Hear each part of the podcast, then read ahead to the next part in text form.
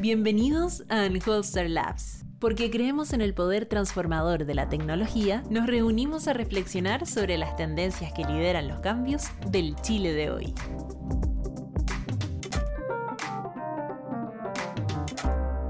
Bienvenidos a un nuevo capítulo de Unholster Labs, especial plebiscito de salida. Te invitamos a escuchar sobre las propuestas desde, la mira, desde diferentes miradas de expertos a solo 24 días para que se celebre el próximo 4 de septiembre el plebiscito de salida del nuevo borrador constitucional. Yo soy Cristóbal Uneu, socio y director de Data Science de Holster, y para conversar sobre este tema tenemos el privilegio y el honor de em, en, tener una conversación con Hernán Hochil, que es filósofo e ingeniero industrial de la Universidad Católica, magíster en filosofía de ciencias sociales del LSI de Inglaterra y actualmente es el director de Tenemos que hablar de Chile, una iniciativa de la Universidad Católica la Universidad Católica de la Universidad de Chile que yo la encuentro que ha sido una de las innovaciones que hemos, que hemos tenido como consecuencia de todo lo que está pasando en Chile. Yo soy un gran fan de, de los datos. Hoy día estuve compartiendo algunos en, en, redes sociales, así que primero que nada, felicitarlos por la pega, tremenda pega que hicieron. Eh, aunque quizás alguna, ahí nos puedes contar algunos detalles de, de, de, todos los desafíos que significó, pero primero que nada, felicitarlos y un gusto tenerte acá con nosotros. Oye, nada, muchas gracias Cristóbal por la posibilidad de conversar. La verdad, yo también, a mí me gustan mucho los datos y, y, creo que vale la pena masticarlos un poco a 24 días de, de, de, este plebiscito tan, tan importante, así que agradecido por el espacio. Cuéntanos un poco de dónde, para los auditores que, que nos escuchan y que nos saben, que quizás o saben o lo vieron o se los olvidó, cuéntanos un poco cómo surgió esto de tenemos que hablar de Chile eh, y quizás resumir en, dos o tres, las dos o tres ideas que tú te quedas de todo este proceso que yo me imagino que sigue, ¿no es cierto? Así es. Bueno, les cuento un poco. Tenemos que hablar de Chile nace en marzo del 2020. Eh, nace eh, públicamente pero antes, ¿cierto? Eh, eh, emerge de conversaciones de académicos de la Universidad Católica y de la Universidad de Chile, Em, algunos de esos académicos habían participado en la sistematización del proceso de diálogo del proceso constituyente de la presidenta Bachelet. Em, y, nace un poco de, eh, de, un doble diagnóstico, uno diría. Por una parte, un diagnóstico de que, em, de que no necesariamente hay eh, una, una respuesta acabada a por qué ocurre el estallido social o qué, qué, implica el estallido social o cuál es la voz, ¿cierto?, que emerge de ese estallido social y, y, que es necesario eh, profundizar, escuchar, entender, eh, abrir y ampliar la mirada respecto a lo que estaba ocurriendo. Eh, y lo segundo es que nace también con el objetivo de posicionar el diálogo como una herramienta para hacernos cargo de estos problemas sociales tan complejos que tenemos. Em, y, y, esto lo toman las dos rectorías de la Universidad Católica, eh, perdón, de la Universidad Católica y la Universidad de Chile, las dos rectorías juntas, ¿cierto? Toman este proyecto eh, y, y, lo impulsan desde la, desde la rectoría. Em, y con, ¿cierto? con esta idea, con esta idea de, de, de instalar el diálogo como una herramienta de abordar los problemas que tenemos y lo segundo, de producir un sistema de escucha lo suficientemente riguroso eh, que nos permita generar quizás más capas de análisis eh, de las cuales teníamos y estábamos trabajando en las hipótesis eh, y en las teorías que explicaban ¿cierto? lo que había ocurrido.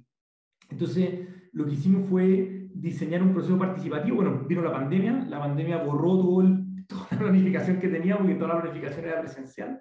Claro. Eh, nos íbamos a desplegar por todo el país, ¿cierto? Con un sistema de, de, de diálogos presenciales. Y la, la, pandemia borró eso y mmm, complejizó por una parte porque tuvimos que irnos al digital, pero al mismo tiempo el digital facilitó algunas cosas que no teníamos previstas desde antes y nos permitió desarrollar diálogos eh, bastante improbables. Eh, yeah. eh, entonces impulsamos durante el 2020 más de 3.000 diálogos eh, y otros procesos de escucha. El 2020 participaron cerca de 100.000 personas eh, a través de distintos mecanismos. El objetivo del Tenemos que hablar de Chile es sobre todo hacer conversar al que no sabe participar, al que no quiere participar y al que no puede participar. ¿ah? Uno a veces, me, me, imagino que ustedes, por ejemplo, hacen análisis cierto, de datos, de conversaciones en redes sociales, y uno muchas veces ahí tiene la voz del que, del que le gusta opinar, del que le gusta participar.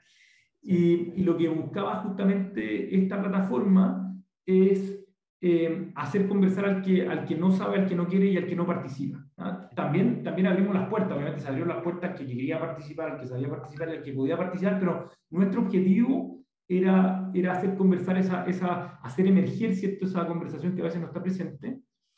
Y, entonces diseñamos uno de los procesos participativos que se llamó Chile Escala, que terminó un documento que se llama eh, Chile se piensa y proyecta, Em, eh, a través de un Chile a escala, y ese Chile a escala fueron cuotas, hicimos distintas cuotas eh, eh, en función a, a, un poco la demografía del país y, salimos a buscar 10.000 personas y las reunimos en conversaciones por Zoom, en grupos de A5 con la ayuda de un facilitador y les preguntamos qué es lo que había que mejorar, qué es lo que había que cambiar y qué es lo que había que mantener en Chile. bueno, y les preguntamos varias cosas más. Todo eso lo registramos, eh, lo sistematizamos eh, y generamos una serie de hallazgos de ese proceso de conversación que fue el primero que tuvimos. Hoy día hemos tenido más procesos, eh, pero diría que ese fue el punto de partida y es nuestra gran base de datos, desde donde yo diría que, que, podemos ayudar un poco a entender algunos de los fenómenos sociales que estamos viviendo. Y ahí, ¿qué, ¿qué aprendiste tú o que intuías o que sabías o que, o que no sabías, ¿no es cierto? Que te haya marcado para todo lo que vino después? Yo creo que varias cosas.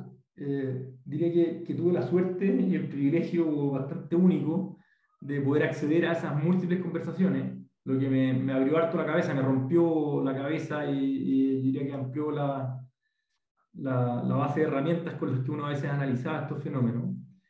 Lo, lo primero es que no emerge, eh, no emerge un discurso, no emerge una sola voz, no emerge la idea como de una narrativa del pueblo, no, no, no, emerge una voz popular. Emerge más bien diversidad, emerge una diversidad que abierta a complementarse, porque estos son diálogos, ¿cierto? Las personas tenían que llegar a acuerdos, tenían que diverger también, pero, pero también tenían que converger. Eh, emerge una diversidad que tiene espacios de complementariedad Em, y emerge una diversidad que está muy determinada por eh, el lugar desde donde hablan las personas, y ese lugar tiene una dimensión etaria y tiene una dimensión territorial, o sea, las personas hablan desde su lugar. Mm. Eh, ¿Qué quiere decir esto? Que eh, si alguien está hablando de una vivienda, por ejemplo, quizás una persona de 50 años dice, está muy contenta porque accedió a la vivienda hace 20 años cuando los precios eran la mitad y, mm. y, y logró una tasa de, para un crédito muy, muy bajo, y una, entonces está muy feliz con lo que ha pasado en la vivienda en Chile, eh, pero de repente hay un cabro de 30 que está muy infeliz con lo que ha pasado con la vivienda en Chile porque dice eh, es imposible lograr el pie, porque los créditos están que sé muy altos, porque no tengo cómo acceder a eso. Entonces, un mismo, eh, un mismo fenómeno, ¿cierto? O más bien, una misma realidad se vive, se, se, se vive como fenómenos distintos. ¿ah? Mm. Entonces, emerge esa diversidad y quizás el punto, como el hilo conductor, nosotros no lo encontramos en una narrativa política. O sea, a ver, más bien, había una narrativa política, no una narrativa política de las que, de las que a veces la LID eh, eh, tratamos, ¿cierto?, de, de, de, imponer sobre lo que ocurre. Y encontramos más bien un sentimiento común. No encontramos un raciocinio común, no encontramos un argumento común, no encontramos una realidad totalmente común, pero sí encontramos un sentimiento. ¿Y el sentimiento qué es? Ese sentimiento es la inseguridad es la fragilidad, es la inseguridad de los proyectos de vida y, y más bien una inseguridad doble, nosotros lo llamamos eh, o sea, el malestar. Mm. Eh, y ese malestar eh, en el Tenemos que hablar de Chile, o sea, uno, uno, yo en el Tenemos que hablar de Chile vi chocar el discurso del jaguar con el discurso del malestar, ¿cierto? Y, y, y, el discurso del malestar hay que ser cuidadoso porque, porque a veces se, se llena de, de, conceptualizaciones políticas y, y diluye su, su, su, sentido de realidad. Y el sentido de realidad que tiene ese, ese, malestar tiene que ver con que mucha gente está contenta o está orgullosa o, o, o le gusta su proyecto de vida, mm. eh, o más bien tiene un proyecto de vida y siente que lo puede hacer, ¿cierto? Pero los proyectos de vida son frágiles. Mm. Entonces hay una dimensión material mm. del malestar que tiene que ver con que la gente se siente con el agua hasta el cuello. Claro. Y eso venía, y eso se predicaba, porque cuando hacemos, nosotros hacemos análisis del discurso, ¿cierto? procesamiento del lenguaje, uno está viendo de qué se predican las cosas. Claro, claro. Entonces, la, la, inseguridad se predicaba eh, no solamente de la pandemia, sino que de, de, de, esa fragilidad del proyecto de vida, ¿ah? el agua hasta el cuello. Y esa es una dimensión del malestar. Y la otra dimensión del malestar tiene que ver con el trato, ¿ah? tiene que ver con el relacionamiento de la sociedad, tiene que ver con la sensación de, em, de abuso muchas veces, con la sensación de maltrato, con la sensación y, y, predicado de las grandes instituciones, del Estado, las grandes empresas, ¿cierto? Pero también predicado de la, del relacionamiento de la sociedad, con mis vecinos, ¿cierto? Y entonces el malestar tiene esta, estas dos raíces, una raíz material y una raíz inmaterial. Eh, la material es el agua hasta el cuello y la inmaterial es más bien me están cagando. Eh, entonces, Pero me están cagando en el, en el sentido de mi jefe me trata mal, me grita. Em, y ojo que no necesariamente solo sobre ti, ¿ya? incluso, puede ser, incluso puede ser que ese malestar no se predique de ti mismo, pero es lo que le pasó a mi abuelo, Perfecto. es lo que le pasó a un amigo. lo que puede haber pasado a mi hijo en el colegio. Le puede haber pasado a mi hijo en el colegio, quizás nunca me pasó a mí. Em, por ejemplo, en salud es muy fuerte.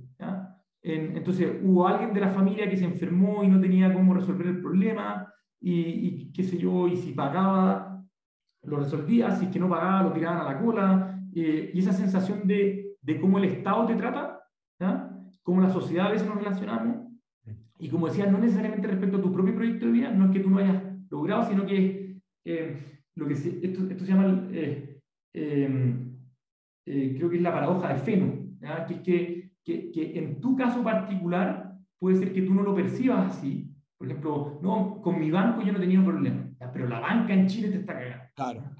Entonces, con mi, con mi diputado, con mi alcalde yo no he tenido el problema. Pero, entonces, ese, esa, ese ideario estaba muy fuerte con estas dos dimensiones. Entonces, frente al malestar, frente al malestar emerge el, el ánimo de cambio. ¿Y qué significa el cambio? Y esto es lo más interesante cuando uno hace diálogo, porque la diferencia del diálogo en las encuestas es que los diálogos uno no está buscando eh, determinar preferencias, ya las preferencias también aparecen, pero lo que uno busca es determinar sobre todo el significado de las cosas. Mm. ¿Qué significa, por ejemplo, el cambio para las personas? Mm. Y, el, y, el, cambio significa, bueno, pasar de este malestar a una etapa, a una etapa positiva, algo mejor, ¿cierto? Pero es un cambio sobre todo estabilizador de la vida. O sea, eh, el, el cambio el cambio real es el cambio que logra estabilizar la vida, no el, el cambio que desestabiliza la vida. ¿Ah? Entonces, el anhelo de cambio es un cambio estabilizador y esa estabilidad viene dada también por hacerse cargo de estas raíces del malestar, por una parte por instituciones, instituciones, ¿cierto?, que quizás jueguen un rol más protector, que se preocupen más de las personas, pero que también te traten bien, ¿ah? y también de una sociedad que logre como encontrarse en el respeto mutuo, en el relacionamiento mejor. Em, ¿Y, cómo, perdona, ¿y cómo cruza esto con el proceso después constituyente que hubo? Tú, porque yo tengo, de lo que yo entiendo y pude ver en la página, como que ustedes hicieron escucha durante mucho tiempo, durante todo el proceso, entonces tú quizás viste si el proceso constituyente tuvo un impacto, profundizó, mejoró las esperanzas. ¿Cómo, cómo, cómo, cómo, cómo lo vieron ustedes desde, desde la escucha, desde los diálogos? Hay una primera etapa, hay una primera etapa en que, a ver, el, el, el ánimo de cambio se encausa en una dimensión institucional que la toma el proceso constituyente, pero también se encausa en una dimensión social, cuando, cuando, cuando emerge el concepto de pacto social. Claro no es solamente escribir una nueva constitución, es instalar un pacto social. Y, y, lo social tiene mucho que, de, hecho, a las personas le, le pedíamos que priorizaran, y cuando priorizaban, la constitución era un tema muy relevante de, cómo encauzar los cambios, pero sobre todo el tema educativo, ¿ya? pero una, una dimensión de la educación eh, poco común, que la, la educación en Chile siempre ha tenido esta lógica como de eh, de movilizador de las oportunidades personales, ¿cierto? Pero acá emerge con, con, esa dimensión, pero también con un acople, que es que una, una sociedad que se trata mejor, una sociedad que se relata. Entonces, cuando la gente quería, por ejemplo, eh, eh, se imaginaba el proceso constituyente, ese proceso constituyente tenía que ver con cambiar la forma de hacer política. Mm. Eh, entonces, por eso las personas buscaron independientes, porque si eran independientes, eran independientes de sus ideas partidistas. Eh, esa era, es un poco la, la, la, lógica. La lógica. Si eres independiente, vas a velar por, los intereses más generales del país, no del partido político, en el fondo. Exactamente. Y entonces, yo diría que en una primera etapa el proceso constituyente logra encauzar esa esperanza, eh, pero después efectivamente hay un desacople o hay una... Hay, hay algo que, que, que, es natural eh, y estos procesos son difíciles, pero, pero hay un desacople entre cómo el proceso constituyente empieza a conversar o los presupuestos con los que opera el proceso constituyente respecto a los anhelos populares, mm. eh, que, que, empieza a, em, a desajustar el anhelo popular, ¿cierto?, con los presupuestos del proceso constituyente. ¿ah? Y, y, yo creo que eso ejemplifica muy bien la etapa en que estamos hoy día, ¿cierto? Eh, en, que, en que como que la convención, lo que ocurrió con la convención, ¿cierto? Eh, carga mucho eh, toda la discusión que estamos viviendo y, y que el, la norma constituyente más importante, más importante que necesitamos como país, eh, todavía no se ha instalado, que es el querer vivir juntos. Mm. El ánimo, el, lo que se llama el ánimo societatis, ¿cierto? Mm. Y esa, esa, esa norma tiene que ver con que lo que se escribe en un texto es importante, pero lo más importante de todo es lo que no queda por escrito. Eh, esa es la gran norma constituyente finalmente de una, de una, de una sociedad, ¿cierto? un pacto de una sociedad que se quiere proyectar en el tiempo. Y, y, ese es el gran desafío de la política actual, y es un desafío muy complejo, muy, muy complejo, porque ese desafío choca con las, con las dinámicas, fuerzas y lógicas políticas en las cuales estamos eh, atrapados, ¿cierto? Esta elite polarizada, esta elite que trabaja mucho en sus cajas de resonancia, en sus redes sociales, ¿cierto? Sus barras bravas. Mm. Entonces, es como un partido de fútbol. Eh, mm. Una mala analogía al partido de fútbol. Voy a decir más un estadio, voy a decir un cualquier deporte, porque yo creo que una de las grandes cosas que la gente quería cambiar es que la política deje de tratarse de la analogía del fútbol. Pero la vamos a igual eh, que sigue siendo un, ejemplificador, pero esto es como un partido de fútbol en el que están las dos barras bravas, y las dos barras bravas gritan tan fuerte que marcan ciertas normas al, al, al jugador. El jugador, ¿cierto? La barra le está diciendo, compadre, pegue a morir. Pegue a morir, acá ganamos a morir. Entonces están las dos barras peleando y, y las barras en verdad son 10% del estadio. Eh, y, y, y, la otra parte del estadio está en silencio está callada. Y como está en silencio, no está claro, eh, o, si, imagínate tú, Cristóbal, estás ahí en el estadio y tú dices, chuta, o eh, aquí está quedando la grande, yo no vine a ver este partido, yo no quería ver este partido, a mí no me gusta el deporte así, el fútbol así, pero tú no sabes lo que piensan del lado tuyo. Claro. Entonces tú no sabes si, si vaya a cantar contra la barra, además la barra canta tan fuerte.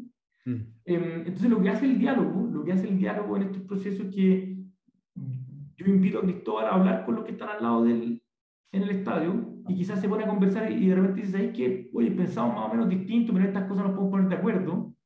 Eh, y en lo que nos ponemos de acuerdo es que estoy en contra de lo que están haciendo estas barras claro. a, mí, a mí me llamó mucho la atención revisando em, las dos encuestas que hicieron. Em, miré así muy en la diagonal, para ser honesto, lo de los diálogos, porque son hay una cantidad de material impresionante para varias tesis de doctorado, pero me, llamaron la atención dos cosas em, bien impactantes. Ustedes en julio del 2021, es decir, cuando partió el proceso constituyente, le preguntaron a los chilenos, ¿no es cierto? Eh, para ser justo con la pregunta, respecto al proceso constituyente, ¿cuáles son los temas que consideras más imprescindibles de tratar en el debate constituyente? y ganaron por lejos salud 59%, educación 53% y pensiones 43%. Medio ambiente estaba al final de la lista con un 9%. ¿No es cierto? Y la vivienda estaba con un 13%.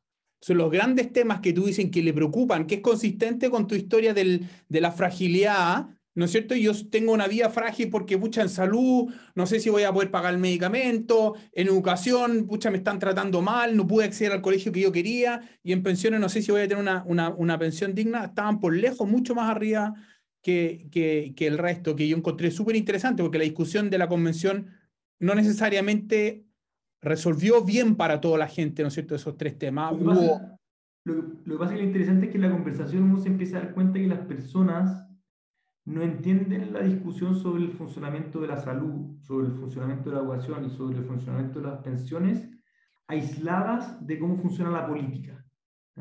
Claro. Eh, y esto es súper interesante. Las personas, eh, en, como el discurso político, y de hecho lo, lo, que hacemos nosotros hacemos una cosa que se llama eh, la permeabilidad del discurso político. Entonces hacemos un diccionario con 900 términos que ocupa el mundo político, lo aplicamos a la base de datos y vemos la permeabilidad en su uso. ¿Cuántas de las conversaciones que, que, que se usaron estos términos? ¿Y ahí?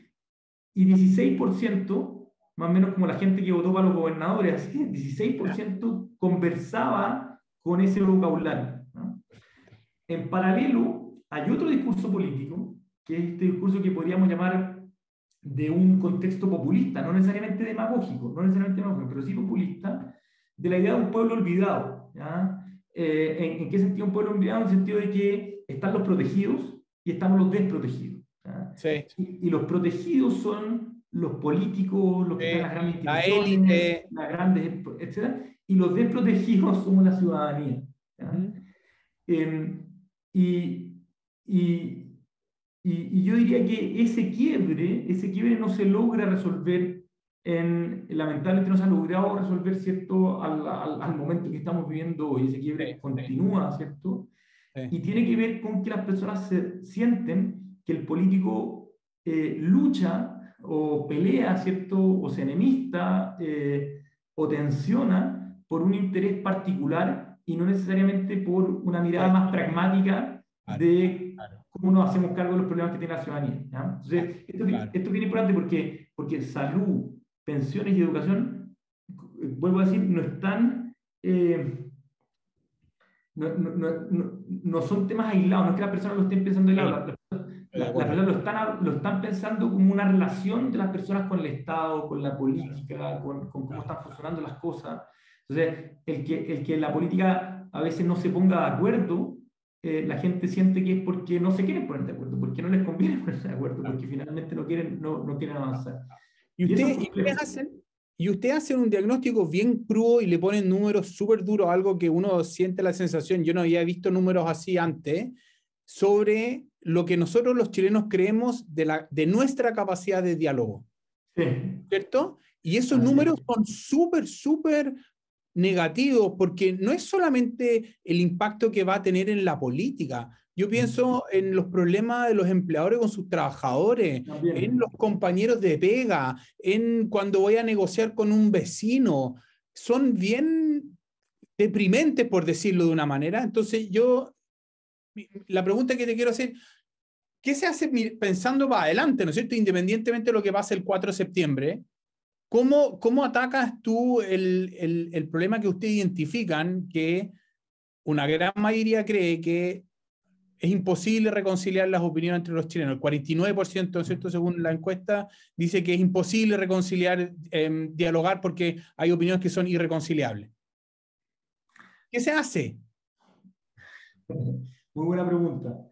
Eh, parte del ejercicio nuestro era ver cuán complejo era hacer estos diálogos.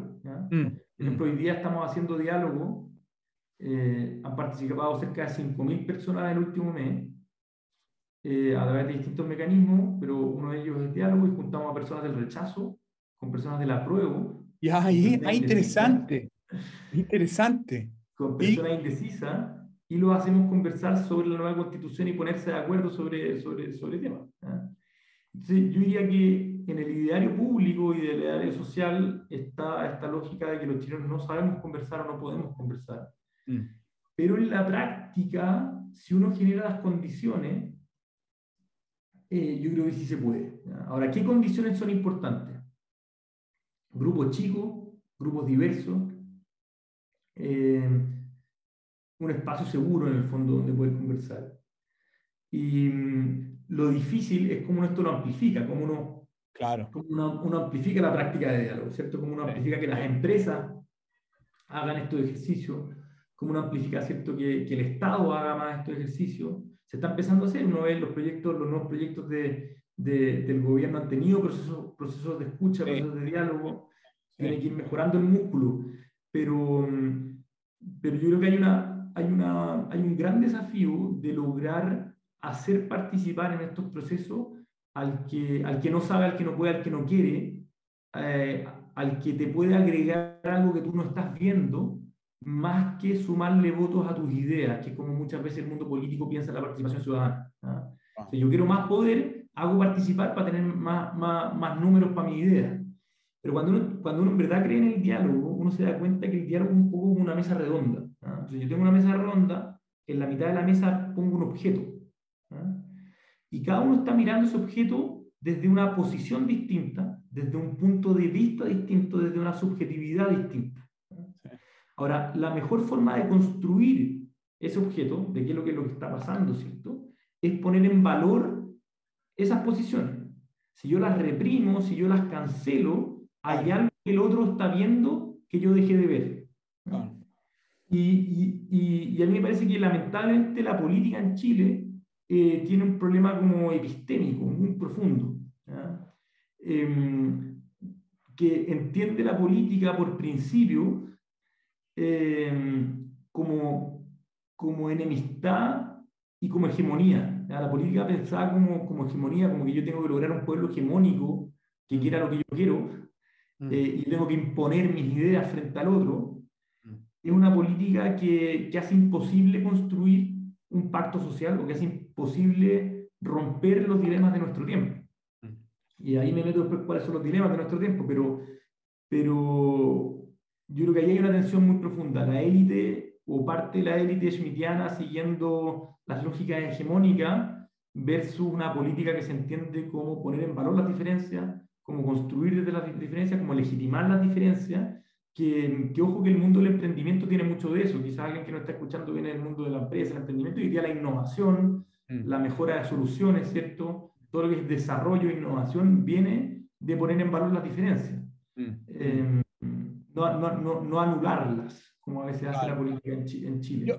me gusta eso, lo que tú dices, y, y lo distingue muy bien el, en el diálogo el que no sabe, el que no quiere y el que no puede, ¿no es cierto? En el sentido de que son personas distintas y, son la gran masa. Y son la gran masa, entonces sería interesante, yo no sé, pues no lo he visto, si han tratado de caracterizar quiénes son estos tres grupos de chilenos que de alguna manera están como en la periferia, porque nosotros que hemos hecho harto análisis de participación, me imagino que también hay de estos tres grupos, el que no sabe cómo ir a votar, el que no quiere ir a votar y el que no tiene los medios para ir a votar, ¿no es cierto? Entonces, sería súper interesante que hicieran, no sé si lo están haciendo, lo van a pensar hacer, tratar de identificar quién es el chileno que no quiere, quién es el que no sabe y quién es el que no, no, no puede hacerlo, ¿no es cierto?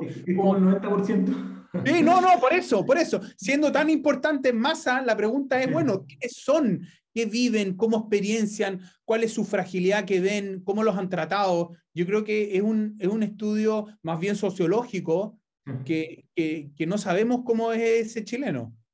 Así es, es, observador, pues, el trabajador, el que, está, el que está a veces en el día a día atrapado en otra cosa, que, que, que como decía, la gran masa muchas veces del país, pero que, que, finalmente sí termina votando, que si tú le das la oportunidad de participar, eh, termina participando, em, pero efectivamente hay que, hay que analizarlo en, en, en más detalle.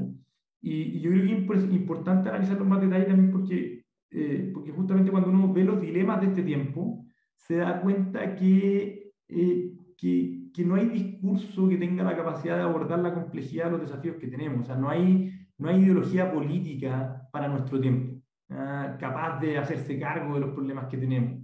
Si uno piensa en los problemas de cambio climático, si uno piensa en los problemas de em, los temas sociales que tenemos, el tema migratorio, eh, los temas económicos, em, las múltiples crisis que tenemos, la pandemia, ¿cierto? Eh, el que usa una caja de herramientas muy fija el que busca responder a la realidad con su caja de herramientas, ¿cierto? Basada en un libro del año 55, del año 70, del año 30, del año 80, eh, va a chocar con una realidad que, que es inmanejable eh, en función de, esa, de, ese, de, ese, de ese sistema. ¿ah? Eh, y yo creo que le ha pasado a este gobierno, le pasó al gobierno anterior, y, y es un poco la norma. Y, yo creo que, que, que, que, lo que a veces no nos damos cuenta es que el nivel de dificultad de los problemas que tenemos hoy día requiere justamente ampliar esa caja de herramientas y, requiere sobre todo hacerlo más difícil, lo más difícil y, y, la razón de ser de la política, que es cómo convocar y cómo encauzar ¿cierto? la fuerza de la ciudadanía hacia estos procesos de respuesta a los desafíos que tiene el mundo. Un ejemplo bien clarito. Pensemos en el cambio climático. El cambio climático es un problema tan tan grande que si Cristóbal se piensa individualmente, Cristóbal va a decir, este problema es tan tan grande que lo que yo haga o deje de hacer da lo mismo. ¿cierto? Si yo pienso en la pandemia, y digo, la pandemia es un problema tan tan grande que uno dice, lo que yo haga o deje de hacer da lo mismo. Entonces, si es que, si es que las personas nos pensamos eh, eh, individualmente frente a estos grandes desafíos, lo racional es no hacer nada. Pero si todas las personas piensan así y nadie hace nada, ¿cierto? estos problemas nos pasan por arriba. Mm.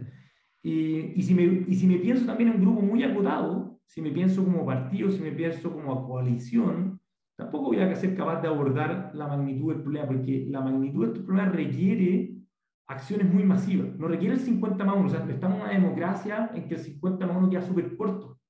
Eh, si que el 50 más 1 de las personas se hubiese vacunado, eh, la pandemia no hubiese pasado por encima.